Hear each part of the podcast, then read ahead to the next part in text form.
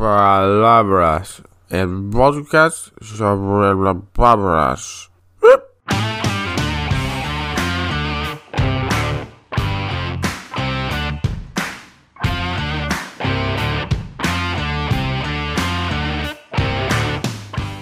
Hola, hola, ¿qué tal? ¿Qué tal? Me llamo Borja Odriozola y estás escuchando un nuevo episodio de Palabras, el podcast sobre palabras.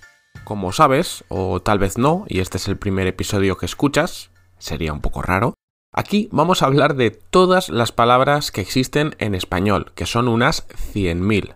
Una palabra, un episodio, un episodio, una palabra. ¿En orden alfabético? No, en el que tú elijas.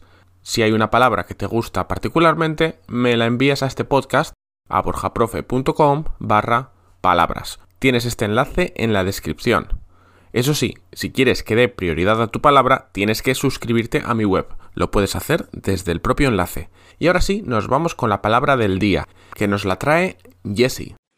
Hola Borja, me quería mucho que hables de la palabra borracho.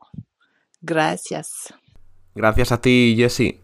A veces tengo la curiosidad de cómo elegís las palabras por ejemplo, con borracho, es porque te ha gustado, es porque has escuchado alguna expresión relacionada, porque te parece divertida. Contadme esas cosas en los audios, por favor, que tengo mucha curiosidad. Entonces, vamos ahora sí con la palabra borracho. Pues mira, el origen de esta palabra yo no lo conocía. Resulta que para hablar de borrachos, primero debemos hablar de borrachas.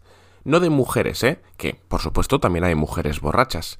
Me refiero a que borracha viene de la fusión de dos palabras, morracha, que es una palabra de origen catalán y que por influencia de la palabra botella se terminó transformando en borracha.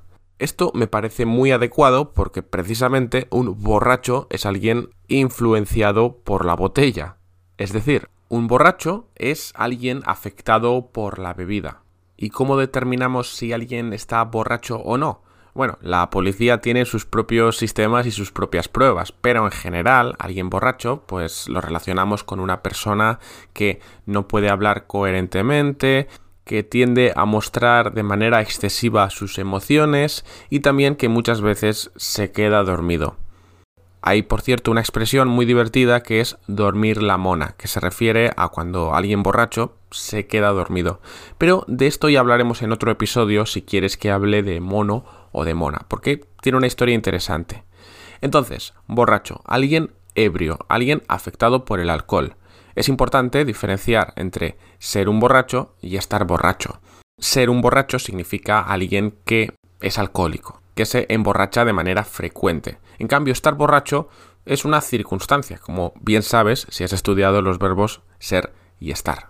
Entonces, la palabra borracho no tiene mucho misterio, pero sí es verdad que la utilizamos para algunas otras situaciones. Por ejemplo, cuando alguien se siente dominado por alguna pasión, podemos decir que está borracho de esa pasión, de esa emoción. Es muy típico combinarlo con la ira estar borracho de ira o estar borracho de poder.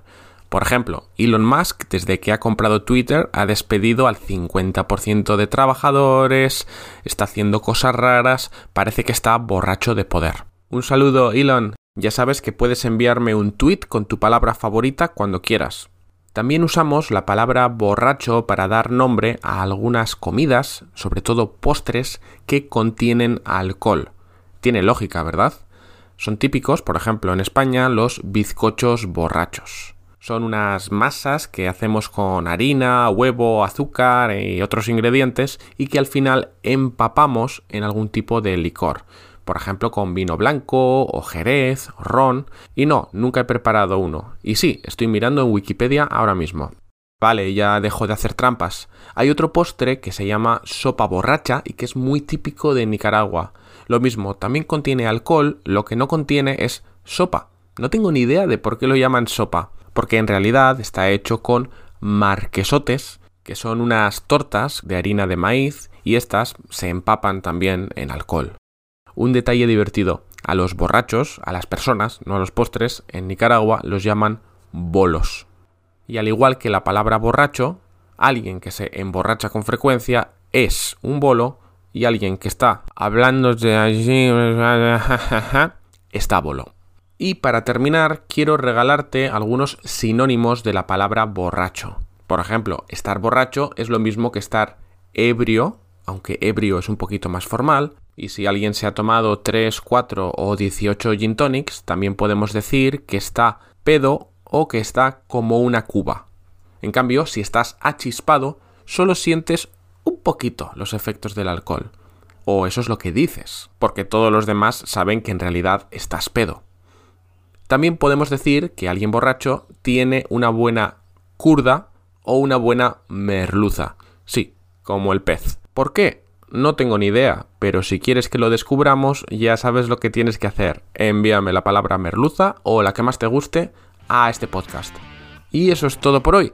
Si te ha gustado este episodio, recomiéndaselo a tus amigos, a tus enemigos, a tu perro, a tu merluza. Y si lo haces, me sentiré borracho de agradecimiento. Nos escuchamos en el próximo episodio. Hasta pronto.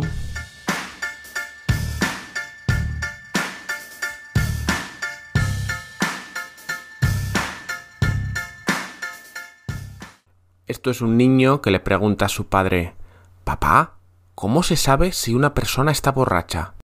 Hijo, eso es muy fácil. Mira, ¿ves a esos dos hombres que vienen caminando?